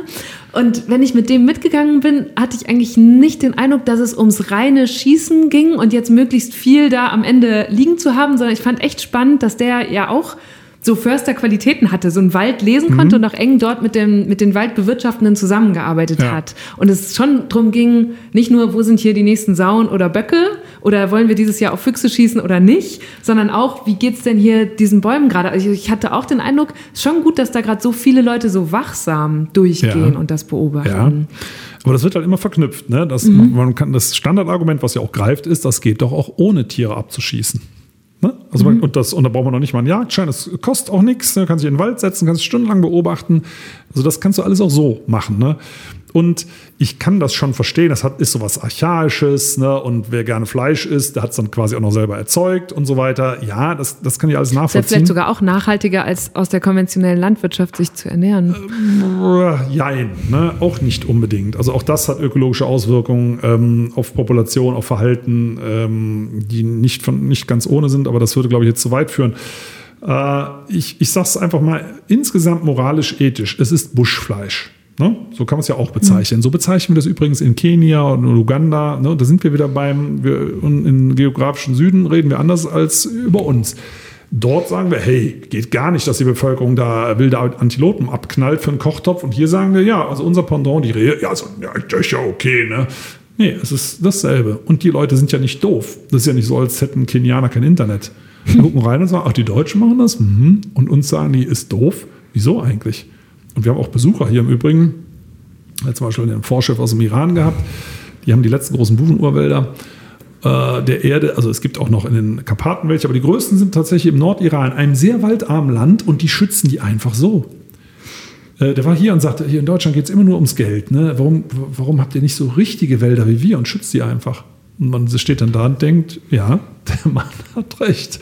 Also wir messen mit zweierlei Maß. Und nochmal, äh, ja, die Jagd hat eine alte Tradition und so weiter und so fort, aber wir wohnen auch nicht mehr in Höhlen, sondern wir sind äh, vernunftbegabte Menschen und einfach ziemlich viele. Mhm. Und dann gehen bestimmte Dinge nicht mehr. Ne? Also Fleischgewinnung aus der Natur ist nicht mehr 21. Jahrhundert. Egal, ob in äh, afrikanischen Ländern, da kann man es ja noch am ehesten verstehen, ne, in, sag mal, wenn das wirklich arme Leute sind, die sonst nichts zu beißen haben, denen kann man doch eigentlich keinen Vorwurf machen. Ne, machen wir aber. Mhm. Und äh, dann sollte man sagen, dann gehen wir doch mit gutem Beispiel voran. Und wenn wirklich die Natur kaputt geht wegen zu hohen Wildbeständen, dann könnte man intervenieren, aber das wissen wir nicht. Und das würde ich gerne mal rausfinden, indem man wirklich große Gebiete mal jagdfrei stellt. Also sagen wir vielleicht zwei Landkreise am Stück. Also es muss groß genug sein, damit die Wanderbewegungen des Wildes ausgeglichen werden. Und dann mal für fünf bis zehn Jahre und dann schaut man mal, was macht so eine Wildpopulation wirklich an Schäden oder vielleicht auch an Nutzen und forscht dann mal. Das haben wir aber nicht in Deutschland. Mhm. Und im Zuge von so einem Experiment zum Beispiel, was würden, würde man da mit den Landwirten und Landwirtinnen machen? Also die beschweren sich ja auch und sagen, diese Wildschäden, da helfen uns die Jäger und Jägerinnen Einhalt zu gebieten. Ja, helfen sie wirklich? Das wissen wir eben auch nicht. Also wir haben ein einfaches Beispiel. Äh, Wildschweine, da geht es ja meistens um Wildschweine, die dann mhm. in die Maisfelder reingehen. Ja, oder genau. Und da wird mal gesagt, ja, aber die Wildschweinpopulation wird ja wegen den Maisanbau angeheizt. Naja, also Wildschweine haben einen Verdauungstrakt so ähnlich wie unser und die müssen auch so ähnlich fressen. Das heißt, die können nicht einfach ein halbes Jahr Pause machen, ne? dann fallen die irgendwann tot um. So, die Maisfelder sind, werden im Herbst abgeerntet und sind auch jetzt im Frühjahr blank. Der Mais wird ja erst im Mai gesät. So, also wenn der Maisanbau schuld wäre an der Wildschweinpopulation, muss man sagen, ja, wenn das echt eine Korrelation wäre, dann wären die jetzt alle tot. Sind sie aber nicht. Ha, warum? Der Winter ist die Engpasszeit. Gerade Februar, März ist für die meisten Wildtiere echt brutal. Alles aus dem vorigen Herbst ist aufgefuttert und das Neue ist noch nicht nachgewachsen. Äh, ja, und da kommen wir zu den Jägerinnen und Jägern. Die werden durch, also nochmal, es geht gar nicht um Schuldzuweisung. Also es gibt keine, das kenne ich zumindest, keine bösen Försterinnen und Förster oder Jägerinnen und Jäger. Sie machen es ja alle aus voller Überzeugung. Aber was passiert? Die werden unter Druck gesetzt von den Landwirtinnen und Landwirten. Ihr müsst mehr Wildschweine schießen, die fressen mir alles kaputt. Okay, dann äh, streuen wir vor dem Hochsitz Mais aus, weil die Wildschweine sind ja nicht doof. Die wissen ja genau, ach, da kommt hinten der Mercedes-Geländewagen, das sind doch die Leute, die erschießen meine Familienmitglieder, verpissen wir uns mal auf gut Deutsch gesagt und kommen erst raus, wenn die weg sind. Und Jägerinnen und Jäger sagen, Mensch, ich sehe gar keine Wildschweine. Ja, okay, ich sehe die Schäden, also müssen die auch kommen. Also streue ich mal ein bisschen Futter aus, dann locke ich die an. Das ist auch legal. Kirrung nennt sich das. Mhm. Man weiß mittlerweile, dass so viel gekirrt wird, das macht ja jeder Jäger und jede Jägerin, dass das äh, gibt es Untersuchungen aus Bayern zum Beispiel, dass pro geschossenen Wildschwein, ich glaube, über 200 Kilo Körnermais rausgefahren wurden. Das ist zur Produktion, wenn man das mal aufs Fleisch umrechnet, mehr als in der Massentierhaltung. So. Und Wildschweine setzen Futter in Reproduktion um, können die außergewöhnlich effektiv äh, darauf reagieren. Wirklich, dann fangen auf einmal selbst vier, fünf Monate alte äh, Jungtiere an, sich zu vermehren, was sie eigentlich gar nicht machen.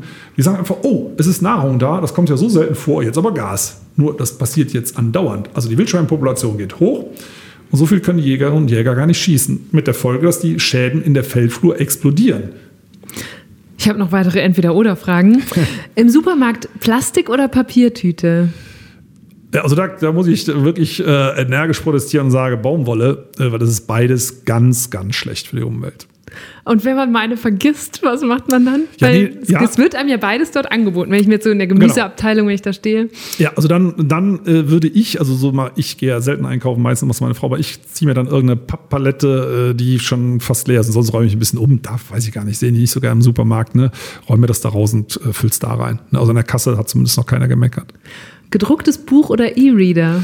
Gedrucktes Buch. Muss man sagen, äh, Moment mal, hat doch gerade gesagt, weniger Holzverbrauch. Ne? Mhm. Ich, ich, das ist Genuss. Also ich esse auch Brötchen nicht für den Kampf gegen den Klimawandel und genauso lese ich nicht äh, im Kampf gegen den Klimawandel, sondern das ist für mich Genuss. Ich weiß nicht, äh, riechst du in Bücher auch rein? Mhm, ja, ja, ich mag zumindest gerade, wenn sie so länger ja, rumgelegen ja. haben. Aber das äh, habe ich mich natürlich im Vorfeld gefragt. Ich habe auch dein neues Buch gelesen und gedacht, boah, der hat schon fast 20 Bücher geschrieben. Da ist ganz schön viel Papier, Holz für draufgegangen. Ja, genau. Es ist so die, die klassische Joker-Phase äh, wie viele Bäume sind denn für deine Bücher gestorben? Mhm. Okay, erwischt. Ähm, also erstmal ist es für mich was Haptisches, was Sensorisches. Also es, ich frage das gerne, weil ich geschätzt, die Hälfte der Leute riechen in neue Bücher rein. So, das gibt beim E-Reader ja schon mal nicht. Also wenn wir irgendwo unterwegs sind, äh, wo äh, in Skandinavien äh, wandern ohne Zivilisationsanschluss, ja, dann nehme ich auch mal einen E-Reader mit. Aber ansonsten gerne gedrucktes Buch, das ist für mich Genuss. Und Genuss ist okay, das ist kein Wegwerfprodukt und, du kannst mal drauf gucken, ist Recyclingpapier. Mhm. Allerdings, also die ersten Bücher nicht, ne? aber jetzt ähm, ist es soweit, dass die Verlage auch mit umgestiegen sind. Recyclingpapier, das ja, kann man die Fasern ja immerhin bis zu 20 Mal verwenden.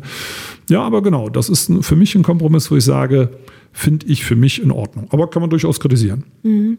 Ah, das ist ja generell, das Thema hatte ich auch schon oft hier in verschiedenen Gesprächen, ja. dass wir hinsichtlich von Klimawandel muss, glaube ich, jeder für sich Kompromisse machen mhm. ne? oder solche Entscheidungen treffen. Genau. Und dann stellen wir die Leute aber ganz schnell an die Wand und sagen, wenn du nicht alles machst, dann hast du auch nicht irgendwas zu verlangen. Was wären denn deine Tipps oder Anregungen für Leute, die uns jetzt zuhören und sagen, okay, ich will vielleicht auch noch mein gedrucktes Buch lesen, aber wer bereit, mich woanders umzuorientieren mhm. oder anders zu verhalten als Verbraucherin? Ja. Also da gibt es was, was ganz einfach geht, womit ihr das allermeiste kompensieren könnt, und das ist wirklich Fleischreduktion. Ich habe es gerade noch mal gelesen, ich weiß nicht, ob das die grüne Jugend war oder irgendjemand das veröffentlicht. Ähm, der der CO2-Fußabdruck von Fleisch wird grundsätzlich grottenfalsch berechnet. Also wird geguckt, ne, was kostet die Produktion und Traktor und bla und Futter und so weiter. Das ist gar nicht der Punkt. Der Punkt ist, auf einem Hektar, also es sind 100 mal 100 Meter, kann man eine Kuh hinstellen. So. Mhm. Oder davon versorgen. Auf der Fläche könnte aber auch ein Urwald wachsen und wenn keiner ist, könnte man wieder einwachsen lassen. Und dieser Urwald kann so grob 3000 Tonnen CO2 speichern. Auf dieser Fläche, 100, 100 mal 100 Meter, 3000 Tonnen CO2 in Form von Biomasse. Oder eine Kuh. So. Und wenn man das umrechnet, der Wald braucht natürlich auch Zeit dafür. Pro Jahr schafft er so 10 bis 20 Tonnen, die er einlagert plus die Masse, die er auch schon hat oder die ich eben nicht habe im Vergleich zur Kuh, da komme ich grob teilweise, je nachdem, wie ich es berechne, auf 8 Tonnen CO2 für den durchschnittlichen Pro-Kopf-Fleischkonsum in Deutschland. Also wo man sagt, okay, das ist eine Hausnummer. Das heißt, über 50 Prozent des CO2-Fußabdrucks kommt von tierischen Produkten. Und das rechnen leider selbst die Umweltverbände falsch. Die rechnen eben nur den Betrieb, aber ich muss ja die Vegetationsform dazu rechnen. Also damit kann man am aller, allermeisten äh, bewirken. Da kann man auch mal ab und zu fliegen. Also ich bin jetzt kein Fan von Fliegen. Mhm. Aber ich fliege auch ab und zu im Übrigen, ne, wo die Leute auch sagen, also geht ja gar nicht. Doch, wenn ich das verbinde mit einem ökologischen Anliegen, was eine Verbesserung bewirkt, die geschätzt deutlich mehr bewirkt, als der Flug schadet. So, ne, meine persönliche Kalkulation. Dann würde ich so etwas auch tun. Und beim Bücherlesen ist es so, das tue ich definitiv nur für mich, nicht für die Umwelt.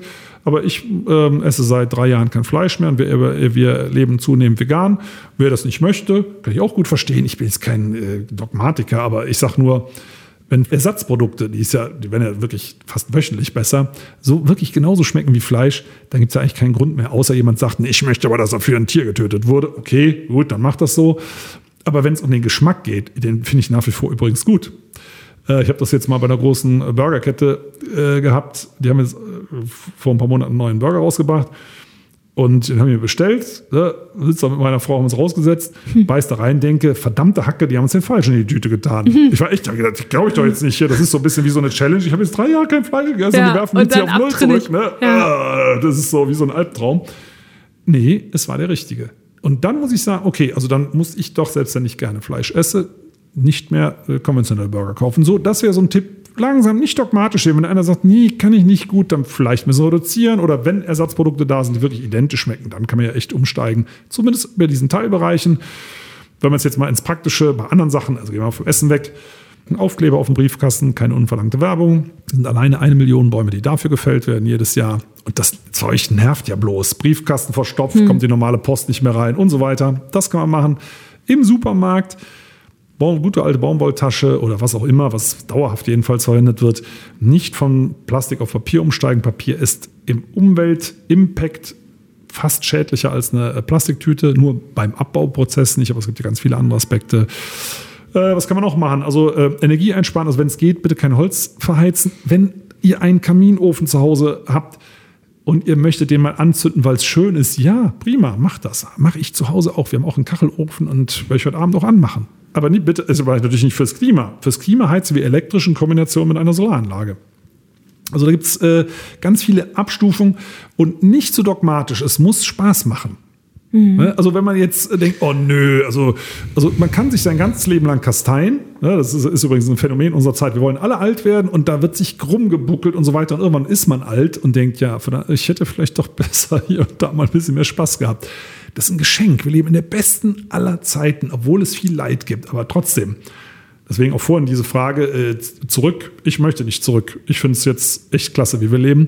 Das sollte man auch genießen. Also ich würde so weit gehen, bis, bis eure Lebensqualität Einbußen erleidet. Das muss nicht sein. Also man sollte das Leben auch genießen, aber in vielen Fällen fallen diese Alternativen irre leicht. Und mhm. dann sollte man die benutzen. Zumal ja ich habe das Gefühl, dass das manchmal manche Industrien und Lobbys auch ganz schlau gemacht haben. Das gibt ja auch diese Geschichte, wie der Carbon Footprint, der ökologische Fußabdruck mhm. überhaupt von einer Lobby erfunden wurde, ja, ne? genau. um das am Ende bei der, bei der Einzelperson, beim Verbraucher, Richtig. der Verbraucherin abzuladen. Und wir machen uns jetzt Gedanken. Ich habe das zum Beispiel auch so mit dem Fliegen. Ich versuche es überall zu vermeiden. Ja. Und dann liest du so Nachrichten wie, die Lufthansa macht 18.000 Leerflüge im Jahr, um ihre Flughafenslots äh, zu bewahren. Und deswegen äh, würde mich auch noch interessieren, was ist denn deine Erfahrung mit Politikern und Politikerinnen? Die sitzen ja an viel größeren Hebeln mitunter. Verstehen die was vom Wald? Interessieren die sich für die Themen, die dich umtreiben? Also es ist natürlich ganz unterschiedlich, mit wem man spricht, aber grundsätzlich ja. Das Problem ist, äh, gute Politikerinnen und Politiker müssen Kompromisse machen. Also deswegen wäre ich zum Beispiel ein schlechter. Ne? Ich würde sagen, nee, mache ich nicht mit. Ne? Äh, also die, deswegen Hut ab äh, für jeden, der oder die das aushält. Aber erstmal die Kompromisse, die gehen mir natürlich in vielen Fällen zu weit. Und dann ist es der eigene Apparat, an dem die scheitern. Also die müssten eigentlich bei allen Verwaltungen die Spitzen austauschen. Hm. Für, für, mich sind, sagen wir, zumindest von den übergeordneten Behörden, äh, das sind eigentlich politische Beamte und die blockieren teilweise ähm, die Beschlüsse. Also wir sehen das in grün regierten Bundesländern, also wo zum Beispiel grüne Umweltministerinnen sind, äh, da ist der, der, die, also draußen im Wald, im Forst werden da wirklich schreckliche Dinge gemacht. Ne? Und man sagt ja, wie, warum kriegen die ihren Laden nicht gebändigt? Mhm. Die verkaufen denen das aber als Wohltat. Also wenn ich zum Beispiel in Hessen, äh, im Reinhardswald, einfach große Kahlschläge machen, flügen den ganzen Boden mit Traktoren, der Boden ist anschließend kaputt und pflanzen da Douglasien rein, also eine nordamerikanische Nadelbaumart. Jetzt gerade, weiß ich, wie lange ist das her, ein, zwei Jahre oder so, im Klimawandel so etwas zu machen, das ist für mich wirklich äh, hart zu verdauen. Und das unter einer grünen Umweltministerin, wo man sagt, äh, das dürfte eigentlich gar nicht sein. Ja, die hat offenbar, meiner Meinung nach, ihren Laden nicht im Griff. Und das ist das, was ich mir wünschen würde. Das haben wir übrigens auch mit Spitzenpersonal schon besprochen ähm, aus dem politischen Bereich. Denen ist das klar. Und da müsste es auch einen Wechsel geben, dass man diesen Apparat in den Leitungsfunktionen gerade mit durchtauscht. Und wenn das von vornherein klar ist, für Staatssekretärinnen und Sekretäre ist das ja klar, ne, das ist ein politisches Amt, die werden mit ausgetauscht zusammen mit den Ministerinnen und Ministern mhm. und so müsste das bei diesen Behörden auch sein, das ist so gut. Und mhm. jeder, der sich darauf bewirbt, auf so ein Amt weiß, wenn die Legislaturperiode zu Ende ist und die Partei wird nicht mehr gewählt, dann muss ich mir halt auch einen anderen Job suchen. Ne? Mhm. Was wäre denn dein Wunsch an die aktuelle Bundesregierung und die Staatssekretäre und Sekretärinnen darunter oder deine dringendste Forderung auch? Also die dringendste Forderung in Bezug auf Wald jetzt oder generell? Mhm, in Bezug auf Wald. In Bezug auf Wald äh, erstmal ein Einschlagsmoratorium in älteren Laubwäldern. Das ist auch im Koalitionspapier mit drin, aber wir müssen das sofort umsetzen, ne? weil jetzt gerade draußen wird da, äh, wer weiß was rausgekloppt, um dem mhm. zuvorzukommen. Sowas und dann Waldbewirtschaftung auf eine andere Grundlage stellen. Also das Ökosystem in den Mittelpunkt stellen und nicht die Bedürfnisse. Also erst muss das Ökosystem intakt bleiben und dann können wir Menschen schauen, was brauchen wir und was kann das Ökosystem liefern. Momentan ist einfach immer noch die Produktion zu stark im Fokus. Vielleicht so zum Schluss kannst du einmal aufzeigen, weil wir haben eben gesagt, okay, in 10, vielleicht 20 Jahren, da sind die Nadelwälder weg. Wer weiß, wie stark diese Holzwirtschaft mhm. sich entwickelt. Was wäre dein Traum für Walddeutschland in 10, 20 Jahren? Ja, also nehmen wir an, ich wäre doch Politiker und ich hätte den ganzen Apparat ausgetauscht, ne, so kann man es ja auch drehen, äh, und setze das dann durch. Ne, ähm, dann wäre mein Traum, wir hätten die Waldfläche vergrößert, also Fleischkonsum, tierischer Konsum eingeschränkt, sodass die, die es mögen, noch nutzen können, aber eben nicht mehr ganz so viel. Hieße 50.000 Quadratkilometer mehr Wald. Also Waldfläche um 50 Prozent erhöht. dann zeitgleich 30 Prozent dieses gesamten Waldes unter Schutz gestellt. Dann hätten wir immer noch mehr Nutzwald als heute, aber eben auch Riesenschutzgebiete, müssten aber groß zusammenhängend sein und das Ganze unter größtmöglicher Zulassung natürlicher Prozesse. Also dass der Wald selber entscheiden kann, wann komme ich wo zurück und welche Baumarten nehme ich, weil das sind sehr widerstandsfähige Wälder. Mhm. Also das wäre so meine Traumvorstellung. Dann hätten wir mehr Nutzungsmöglichkeiten als bisher und gleichzeitig mehr Schutzmöglichkeiten und viel mehr Wildleben, viel mehr Erholungsmöglichkeiten. Das wäre so mein Traum. Und es würde nicht so heiß und es würde nicht so trocken. Also es kann eigentlich nur besser werden damit und ich hoffe, dass das nicht nur ein Traum bleibt. Schön, ich bin gespannt. Ich merke auch, du hast so eine ganz konkrete Vorstellung und ich merke, wie mein eigenes Format hier so an seine Grenzen stößt, weil ich mir jetzt hier, wir sitzen, man muss dazu sagen, an einem großen runden Tisch und ich würde mir wünschen, wir hätten jetzt zum Beispiel auch die Politik, die Forstwirtschaft und äh, die Jägerinnen und Jäger mit an diesem Tisch, um ja. über diese verschiedenen Visionen zu sprechen. Und ich glaube, das muss vielleicht auch noch mehr passieren. Und da bist du halt eine sehr prominente und sehr viel vertretene Stimme. Und ich frage mich gerade, wie wir das hinbekommen, dass aber auch die anderen mehr Öffentlichkeit bekommen, damit man zu so einer öffentlichen Debatte darüber ja, kommt. Ja, ne? also das machen wir auch von der Waldakademie aus, also Tobias und Johanna, die beiden Geschäftsführer. Ähm, die haben letztes Jahr, das äh, möchten sie dieses Jahr auch wieder machen, einen Waldgipfel organisiert, wo sie genau alle Leute aus, eingeladen, ausgeladen, würde ich schon sagen, eingeladen haben. Auch übrigens Leute, die mir kräftig gegen Schienbein treten, also wirklich im Bereich, wo wir schon langsam in die Strafbarkeit kommen. Hm. Selbst solche Leute eingeladen und wurde zwei Tage lang diskutiert, öffentlich, online, kann man übrigens immer noch auf YouTube abrufen. Äh, ich glaube, insgesamt 12, 13 Stunden Material zusammengekommen.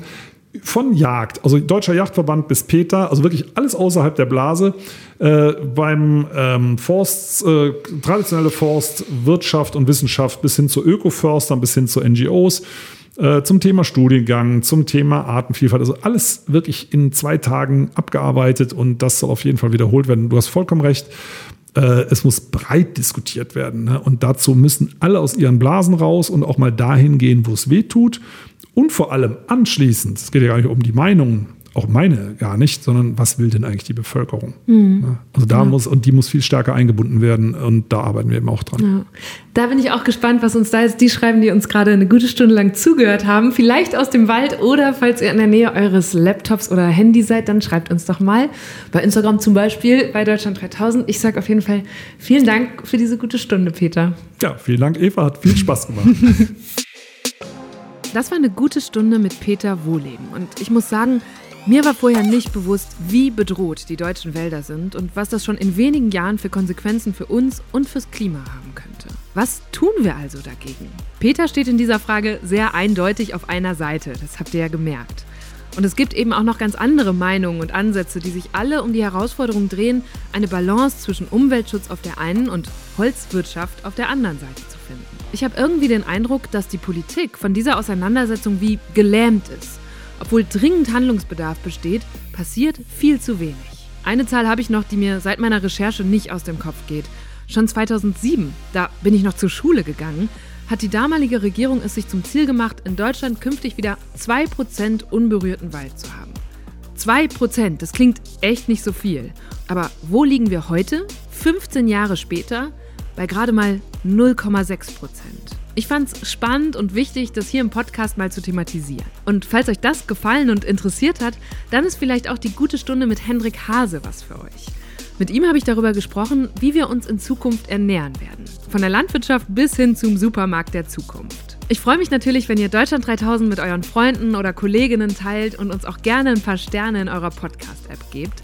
Dafür schon jetzt vielen Dank. Mein Name ist Eva Schulz. Ihr findet mich und Deutschland 3000 auf Instagram, Facebook, Twitter und natürlich überall, wo es Podcasts gibt.